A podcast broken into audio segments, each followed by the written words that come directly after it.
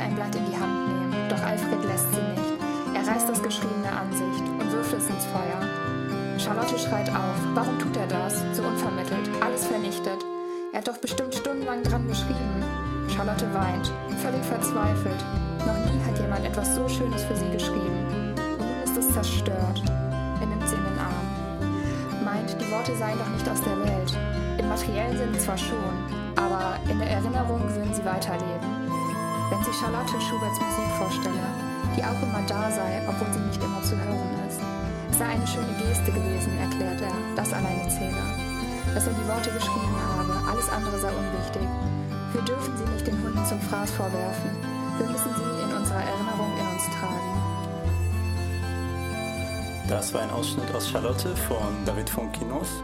Und damit herzlich willkommen zu einer neuen Folge von Poesie und Pappmaché, Folge 5. Heute nachträglich unsere Lieblingsbücher aus dem Jahr 2021. Ich bin Jascha Winking und bei mir ist Lea Messerschmidt. Hallo Lea. Hallo auch nochmal von mir. So, wir haben die Winterpause gut überstanden und hoffen, dass ihr das auch habt. Und ein bisschen nachträglich, wie Jascha schon gesagt hat, werden wir heute unsere drei liebsten Werke des vergangenen Jahres äh, vorstellen, die wir im vergangenen Jahr gelesen haben. Also nicht alle sind 2021 veröffentlicht worden. Genau, und wir haben uns so grob vorgestellt, dass wir mit dem äh, schlechtesten der drei anfangen und uns dann langsam, damit es spannend bleibt, hocharbeiten. Ähm, genau, vielleicht, Jascha, möchtest du mit deinem ähm, drittbesten Buch von 2021 anfangen? Ich wollte gerade sagen, lass uns besser sagen das drittbeste und nicht das schlechteste der drei besten. Nicht, dass wir hier noch eine Klage am Hals haben. Wie gesagt, wir haben beide drei Bücher ausgewählt, die drei, die uns in diesem Jahr am meisten beschäftigt haben oder am besten gefallen haben. Bei mir Platz drei ist von Carina Sainz Borgo, El Tercer País. Ähm, Gibt es leider noch nicht auf Deutsch, heißt Das dritte Land, wird aber bald auf Deutsch erscheinen. Ich weiß nicht, ob unter dem übersetzten Titel, wahrscheinlich nicht. Was wäre der übersetzte Titel? Das dritte Land. Also, was ich gerade gesagt habe. Sehr aufmerksam. Ach, das ist kein Problem. Alle noch in der Winterliturgie. Jedenfalls ist Carina Sainsborgo eine Autorin aus Venezuela, die aber schon seit 15 Jahren in Madrid lebt. Und ihr Debüt, ähm, Nacht in Caracas, was auf Spanisch merkwürdigerweise die Tochter der Spanierin hieß, also La Hija, la, la hija de la Española, wurde in 26 Sprachen übersetzt und war in mehreren Ländern Bestseller. Ähm, jetzt, El Tercer País, hat mir auch sehr gut gefallen. Es geht um eine Flüchtlingsgeschichte. Kurioserweise spielt die nicht mehr in Venezuela, zumindest nicht, äh, zumindest wird das Land nicht genannt. Es ist irgendwie klar, wenn man sich da ein bisschen auskennt, dass es um die Grenzregion zwischen Venezuela und Kolumbien geht. Ähm, es wird aber nicht genannt und aus dem Grund, weil Carina Sainz-Borgo da relativ angefeindet wurde, weil sie ihr erstes Buch eben in einer existierenden Stadt, in einem existierenden Land hat spielen lassen. Deswegen hat sie diesmal darauf verzichtet. Jedenfalls geht es um die Geschichte ähm, einer Flucht. Ähm, ein, ein junges Ehepaar flieht mit zwei Säuglingen und die beiden Säuglinge sterben dann eben auf der Flucht. Und die Mutter will sich partout nicht von diesen Leichen trennen und ähm, verliert dann irgendwie auf der Flucht so den Glauben in, in die Menschheit und kommt dann irgendwann auf einem gottverlassenen Stück Erde an einem Friedhof an. Und da begräbt sie eben diese beiden, diese beiden Kinder und bleibt dann da, weil sie sagt, dass ähm, die einzige Wurzel, die sie noch spürt, die Verbindung zu ihren toten Kindern ist. Und dann entfaltet sich so um, die, um sie herum die entfalten sich die politischen Spannungen, die es da so gibt. Ihr Mann wird da auch mit reingezogen. Und am Ende ist es ähm, fast ein Politroman, würde ich sagen, der aber einen sehr realen Hintergrund hat, nämlich die Flüchtlingskrise, unter der Venezuela sehr gelitten hat, so bis 2019, 2020, wo wirklich vier oder sechs Millionen Menschen das Land verlassen haben und eben viele von denen auch über die, über die Grenze gelaufen sind, illegal nach Kolumbien, wo dieser Roman eben angesiedelt ist, ohne dass sie das so sagen würde. Und mich hat dieses Buch aufgewühlt und mich hat es aber nicht besonders überrascht, weil schon ihr erstes Buch diesen, diesen sehr, sehr realistischen Ton hatte. Also da wird alles einfach so beschrieben, wie es ihrem, aus ihrer Perspektive eben passiert ist. Es wird nichts beschönigt, es hat irgendwie ganz, ganz wenig Romantisches.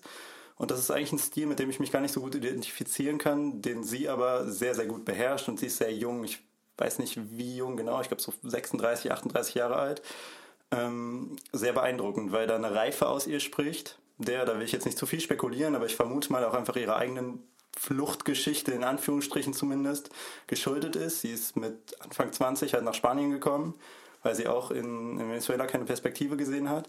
Und ich kann mir vorstellen, dass diese Reife daher kommt. Ja, vor allem bei äh, Nacht in Caracas hatte ich auch das Gefühl, dass da, also dass da mit Emotionen oder von Emotionen geschildert wurde, die man vielleicht als Person, die das nicht erlebt hat, gar nicht so einfangen kann und gar nicht so verbalisieren kann. Das fand ich auch so faszinierend ähm, an dem Werk und ich bin auch echt gespannt ähm, ja, auf den Titel und hoffe, dass der dann jetzt im nächsten Jahr auf Deutsch auch erscheint, weil Spanisch kann ich leider nicht lesen, da müsste ich erst Spanisch lernen. Es ist nie zu spät, die Wille, ja. Aber bevor du das tust, erzähl uns von deinem drittbesten Buch des Jahres 2021. Ja, es ist jetzt irgendwie auch ein bisschen schrecklich, ein sehr, sehr harter Bruch. Ähm, genau, weil das Buch, was ich jetzt auf, äh, vorstellen würde, ähm, was ganz anderes ist als das, was du vorgestellt hast und vor allem was ganz anderes als das, was ich sonst lese. Es ähm, ist das neueste Werk von Kazuo Ishiguro. Das ist äh, ein Nobelpreisträger für Literatur und ich weiß, dass wir im Englischunterricht mal sein Werk Never Let Me Go gelesen haben und keine Ahnung, mich hatte dann der Name irgendwie angesprochen, als ich das Buch geholt habe und habe das dann auch überraschend schnell gelesen. Es geht um eine, ähm, so wie das bei Ishiguro häufig ist, halt um eine fiktive Welt, die aber trotzdem auch erschreckend viele Parallelen zur richtigen Welt hat und hier wird von ähm, von künstlicher Intelligenz gesprochen, die daran ausgelegt ist, jungen Menschen bei der Entwicklung zu helfen. Es geht viel auch um, ähm, was quasi zwischenmenschliche Beziehungen ausmacht und die, die Entwicklung einfach auch von jungen Menschen. Also ähm, sprachlich muss ich sagen, ist das sehr schlicht gewesen und jetzt nicht, dass ich sagen würde, okay, das sprach jetzt so das beste Buch überhaupt, was ich gelesen habe. Ähm, aber ich fand so als Grundlage zum ähm, weiter darüber sprechen und weiter darüber nachdenken dieses Werk sehr interessant. Deswegen lese ich jetzt eine kleine Stelle daraus vor, damit ihr auch ein Gefühl dafür bekommt. Ähm, die Stelle stammt aus einem Gespräch der beiden Protagonisten. Glaubst du an das menschliche Herz? Ich meine natürlich nicht einfach das Organ, sondern im poetischen Sinne, das Herz des Menschen. Glaubst du, dass es so etwas gibt? Etwas, das jedes Individuum besonders und einmalig macht. Ähm, und da, also in diesem Werk geht es dann quasi darum, dass ein äh, krankes Mädchen diese künstliche Intelligenz zur Entwicklung bekommt und ähm, mit der Zeit entpuppt sich dann aber mehr und mehr, dass die Mutter eigentlich diese künstliche Intelligenz mehr an das Mädchen anpassen möchte, so dass äh, das Mädchen, was schon auch klar ist, was früher oder später sterben wird, ähm, nachgebaut werden kann. Also irgendwie sehr, sehr hart. Ist es denn eine Dystopie, würdest du sagen? Ja, definitiv. Ja. Ähm, und es ist an manchen Stellen auch echt bedrückend, aber trotzdem dann, wie zum Beispiel die Stelle, die ich jetzt gerade vorgelesen habe, auch ähm, tiefgehend. Also was, was mich manchmal an so fast Science-Fiction-mäßigen stört, ist dann halt so dieses, dass, dass da vollkommen der Realitätsbezug fehlt. Aber das hatte ich bei dem, obwohl es halt jetzt nicht die echte Welt war, hatte ich bei dem Werk überhaupt nicht, sondern dass man da auch viel ähm, metaphorisch für unser gemeinsames Zusammenleben irgendwie sehen kann. Genau, also Kazuo Ishiguro, Clara und die Sonne. Spannend und vor allem, ich sehe es hier gerade vor mir, ähm, Never Judge a Book by its Cover, aber das Cover ist schon. Ja, das muss man echt sagen. Die Ausgaben von Ishiguro, die sind im Blessing Verlag. Vom Blessing Verlag habe ich, glaube ich, auch noch nie was gelesen. da kommt schon die nächste Klage rein. Ähm, nee, aber ich habe gesehen, dass die halt alle seine äh, Werke oder seine wichtigsten Werke, wie auch immer, ähm, einheitlich in einer Größe mit einem Umschlag halt nur verschiedene Farben oh, rausgebracht hat. Und das ist ja wirklich ein, ein Traum jedes Bücherregals. Gibt es auch irgendwie nie, habe ich das Gefühl. Ich finde aber generell die, die asiatischen Bücher, ähm, vor allem die japanischen, ich glaube, ich kenne auch wirklich fast nur japanische Literatur aus Asien. Shame on me, aber es ist so, sehen immer sehr schön aus. Ich weiß nicht, ob du schon mal darauf geachtet hast. Zum Beispiel habe ich jetzt auch mehrere Übersetzungen gesehen aus dem Spanischen, die ins Japanische übersetzt wurden. Und die Cover sehen bei den japanischen Ausgaben ganz anders aus als die europäischen.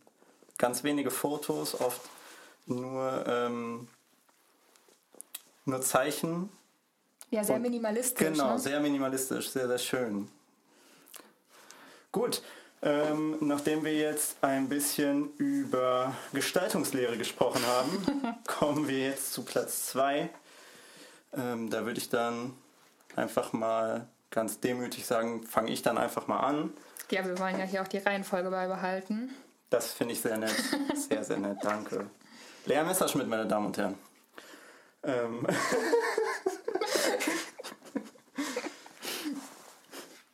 Let's go! Gut, Platz 2 von mir ist Nada von Carmen Laforet. Das heißt auf Deutsch auch Nada, also nichts. Also es heißt wirklich, es ist unter, auch auf Deutsch unter dem Originaltitel Nada entschieden, aber Nada bedeutet nichts.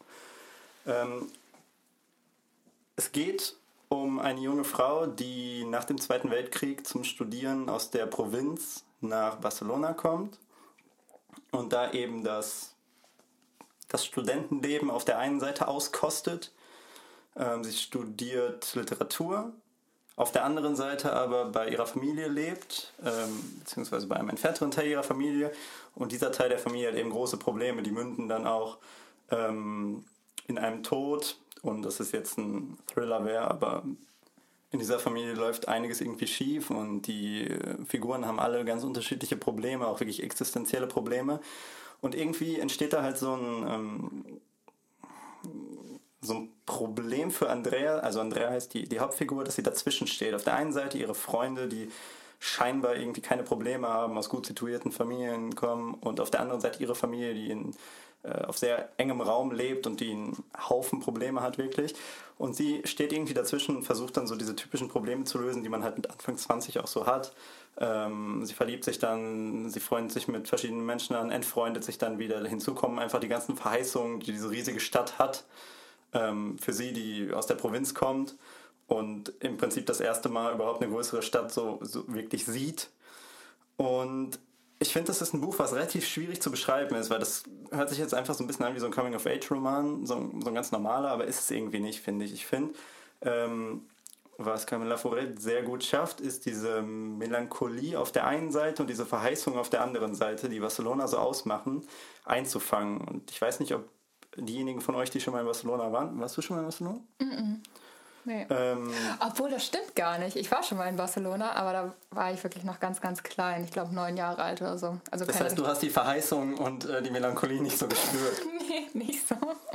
Das ist natürlich bitter. Für diejenigen, die Barcelona vielleicht ein bisschen besser kennen, kennen ich hoffe, ihr wisst, was ich meine. Diese, diesen Charme, die diese Stadt einfach, ähm, den diese Stadt einfach hat, schafft sie sehr gut, über diesen Roman ähm, mitzuteilen. Und abgesehen davon, was ich sehr gerne mag, ist diese unfassbar poetische Sprache die Laforet eben benutzt und die auch dazu geführt hat, dass das einer der wichtigsten spanischen bzw. katalanischen Romane ist, die jemals erschienen sind.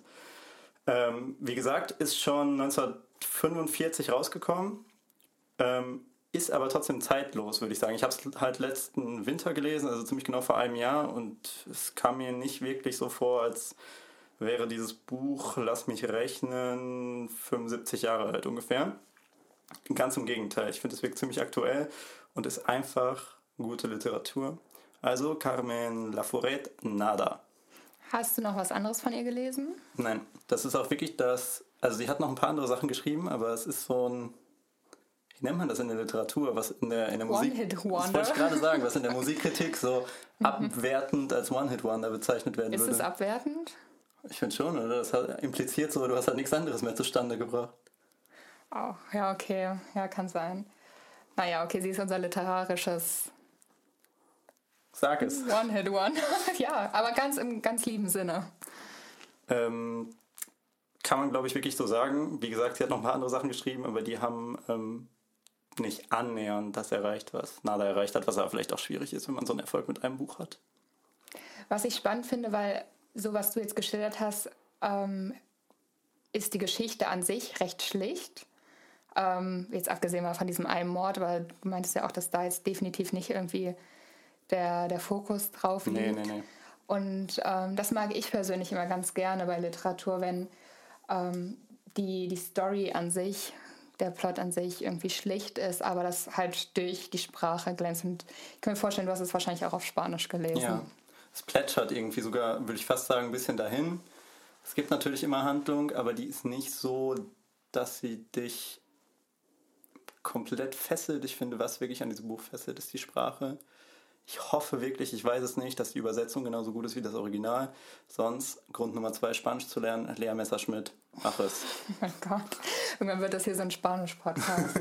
nee, aber hast du das auch, wenn du ein Buch liest, was ähm, eine schöne Sprache hast, dass du so, wenn du es ganz, ganz intensiv liest, dass du anfängst, ähm, in dem gleichen Ton, wie der Schriftsteller oder die Schriftstellerin schreibt, zu denken? Und so, weil das habe ich, wenn ich Bücher mit schöner Sprache lese, dass ich so das in meinem Kopf so ein bisschen bei meiner Wahrnehmung probiere zu imitieren.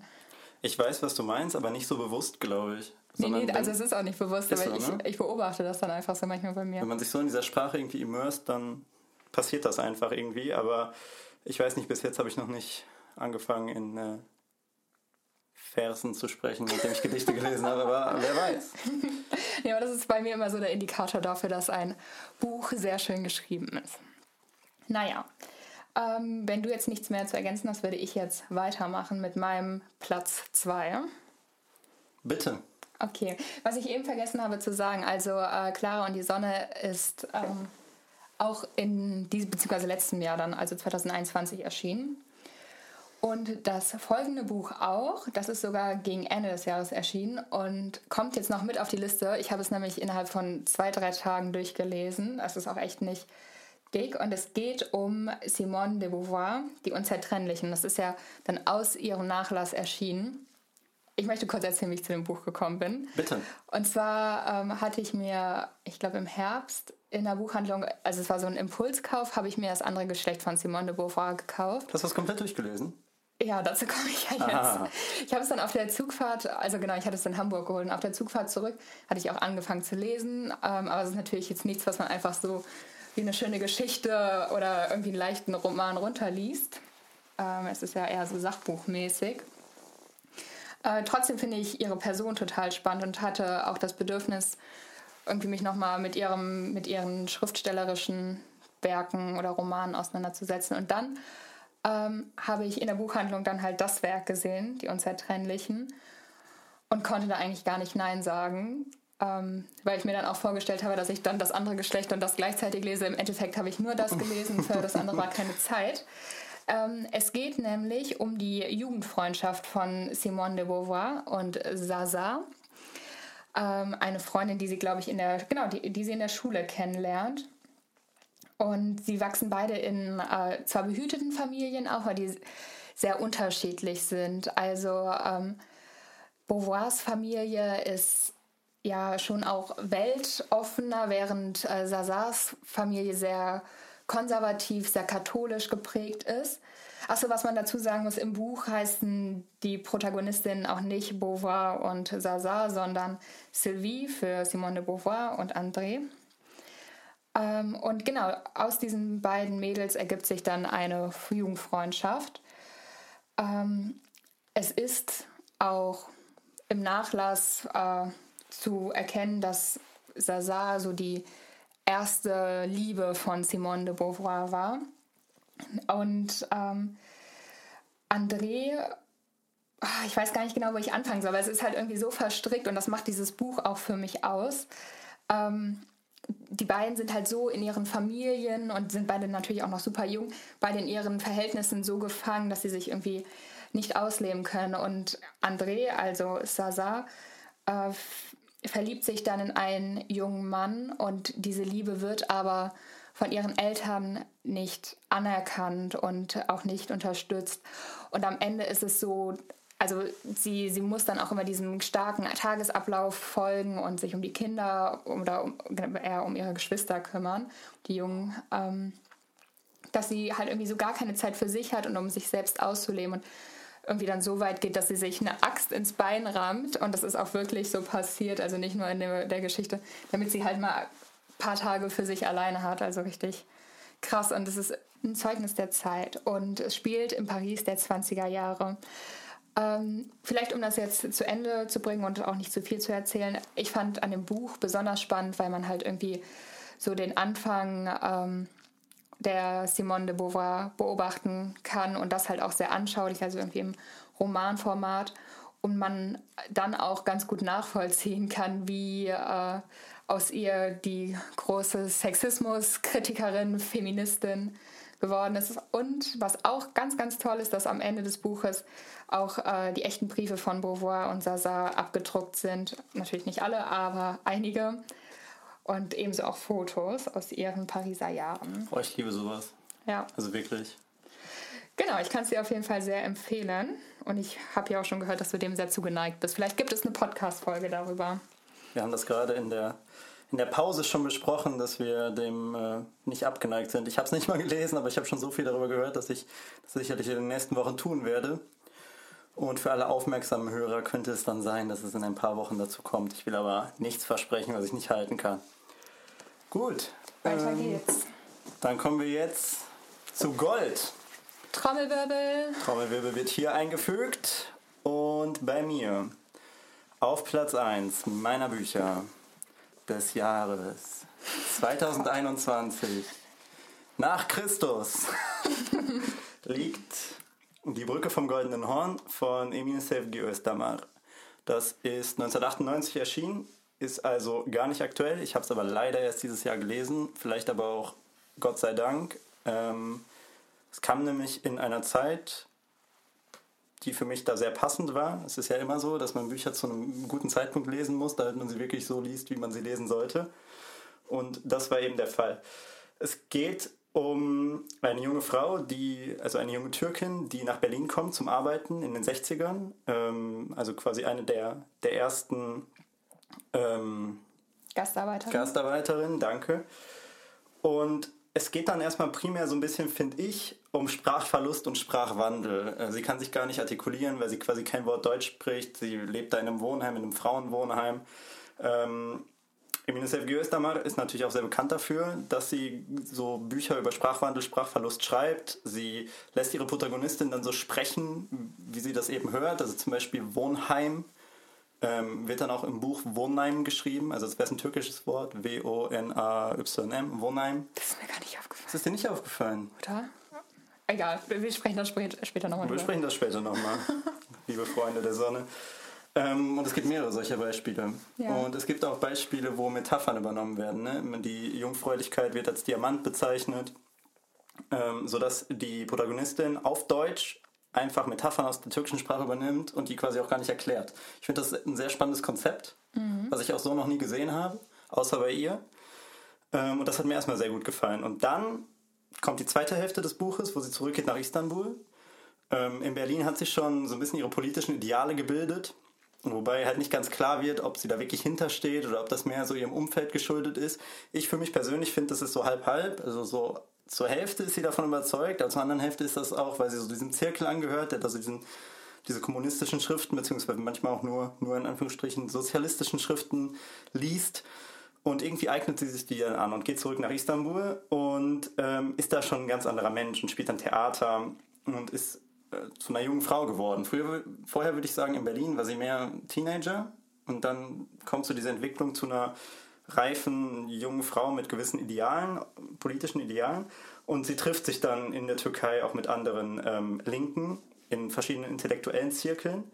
Und was dieses Buch ausmacht, abgesehen von der Story, die ich auch gut finde und irgendwie spannend und auch sehr, ähm, sehr eigen, aber nicht im negativen Sinne, sondern sehr, sehr ungewöhnlich, ist die Sprache, diese poetische Übertragung der politischen und gesellschaftlichen Wirklichkeit, die Emine Sevgios da vornimmt. Und um das mal darzustellen, was ich meine, lese ich mal einen kleinen Teil vor. Ähm, wir befinden uns jetzt eben in Istanbul und die Protagonistin trifft sich mit ihren Genossen und Genossinnen in einem Restaurant am Meer. Und jemand, ähm, also ein anderer Gast, das muss man auch sagen, ähm, sitzt in einer Ecke des Restaurants. Er schickte uns kleingeschnittenes Obst auf einem Teller und hob sein Raki-Glas aus einer dunklen Ecke zu uns. Zum Restaurantkapitän kamen auch Istanbuler Griechen. Und am Ende der Nacht schlugen sie vor Lust die Teller auf den Boden. Die Kellner fegten die Scherben ins Meer. Und im Mondschein spiegelten sie sich im Wasser. Einer der Intellektuellen erzählte, dass viele Istanbuler Griechen, als in einer Septembernacht im Jahre 1955 nationalistische Türken die Läden, orthodoxen Kirchen und Friedhöfe der Istanbuler Griechen zerstört hatten, aus Angst nach Athen gegangen waren. Bevor sie Istanbul verließen, warf eine Familie, die auf einer Istanbuler Insel wohnte, alle ihre alten Schallplatten ins Meer. Und die alten, schönen griechischen Lieder auf den Schallplatten schwammen tagelang auf dem Marmara-Meer. Als der Intellektuelle das erzählte, schlugen die Wellen gegen das Restaurant Kapitän und machten uns nass. Die Nacht war warm und trocknete uns schnell. Wir saßen da in den Armen des Meeres und der warmen Nacht und die Welt schrumpfte auf dieses Restaurant. Es war, als ob ich mit allen diesen alten und jungen Männern dort geboren und am Ende der Nacht dort sterben würde. Und inzwischen würden wir uns viele Geschichten anhören. Vielleicht werde ich selber eine erzählen und dann die Augen zumachen und das Meer wird unsere Toten in seinen Armen wiegen und wir werden im Marmara-Meer schwimmen, wie die schönen alten griechischen Schallplatten. Und jeder, der uns sieht, wird wissen, dass von jedem Toten ein paar schöne Lieder kommen. Und ich finde, das ist so ein fantastischer Abschnitt. Mhm. Und im ja. Prinzip ist der ganze Roman so geschrieben, abgesehen von der Berliner Zeit, wo halt so ihr Sprachverlust verdeutlicht wird, dadurch, dass es dann eine kargere und ein bisschen kuriosere Sprache ist, aber der gesamte Istanbuler Teil, wo sie ihre Sprache wiederfindet, weil es eben ihre Muttersprache ist, in Anführungsstrichen, ist so. Und ich finde, das ist, ähm, habe ich fast nie gelesen, so ein, so ein Buch von dieser sprachlichen Qualität. Und das hat auch dafür gesorgt, dass es nicht nur mein Lieblingsbuch 2021 war, sondern auch unter meinen, ich würde sagen, fünf oder acht Lieblingsbüchern aller Zeiten ist. Also, liebe Emine, falls du das hörst, das ist ein Meisterwerk, was du da geschrieben hast. ja. Ja, vor allem so die Stelle, die du gezeigt hast, äh, nochmal vorgelesen hast, zeigt ja, dass ähm, so dieses Thema Kultur und auch Sprachverlust irgendwie so über diesem ganzen Werk schwebt. Und ähm, ich muss gestehen, ich habe es angefangen zu lesen und du hast ja ganz am Anfang, bevor du das Buch vorgestellt hast, gesagt, es ähm, ist so, dass äh, die Bücher auch immer zum richtigen Zeitpunkt kommen müssen und dass du es genau zum richtigen Zeitpunkt gelesen hast. Ich habe es genau zum falschen Zeitpunkt gelesen. Also ich, ich hatte äh, zu dem Zeitpunkt nicht so viel Zeit und habe mich nicht so richtig da in die Geschichte äh, einfinden können. Ich habe nur von der Berliner Zeit gelesen. Das muss man dazu sagen. Aber jetzt auch, was du nochmal erzählt hast, inspiriert mich auf jeden Fall dazu, äh, weiterzulesen, beziehungsweise nochmal von vorne anzufangen. Ganz ich würde es dir raten. Ja, werde ich auch machen. mein Gott. Wenn ihr diesen bösen Blick sehen könntet, der hier durch den Raum fliegt. Ich, ich verstehe das ehrlich gesagt auch nicht, weil vor allem so Themen wie, wie Sprachlosigkeit oder auch dieser, dieser Metapherreichtum, den du geschildert hast, das ist ja eigentlich was, was äh, mich total auch anzieht. Das stimmt. Das ist eigentlich ein Buch für dich. Also ja. wirklich. Keine Ahnung. Ich hoffe, du findest noch dazu, weil ähm, es wäre sehr schade. Es ist ein wahnsinnig gutes Buch. Guck mal, dein Buch 2021 wird mein Vorsatzbuch 2022. Oh, ich bin gerührt. okay, ähm, mein, zwei, mein, oder mein, mein erster Platz hat auch eigentlich was mit dir zu tun, weil du hast es mir empfohlen. Ich weiß nicht, ob du dich noch daran erinnern ich kannst. Ich erinnere mich daran. Ich glaube, ich habe es so im April gelesen. Ihr habt ja jetzt eigentlich auch schon, ich wollte es eigentlich spannend machen und nicht sagen, um welches Buch es handelt, aber es sich handelt, aber äh, Jascha, du hast es ja eigentlich schon vorweggegriffen. Habe ich? Am Anfang, als ich daraus vorgelesen habe, hast du den Titel gesagt. Oh, das, das tut mir leid. Damit hast du den ganzen Plan zerstört. Aber egal. Also, es geht um Charlotte. Und äh, dieses Buch spielt im Berlin der 30er Jahre und skizziert das Leben der äh, jungen Charlotte, das von dem Leben von Charlotte Salomon inspiriert ist.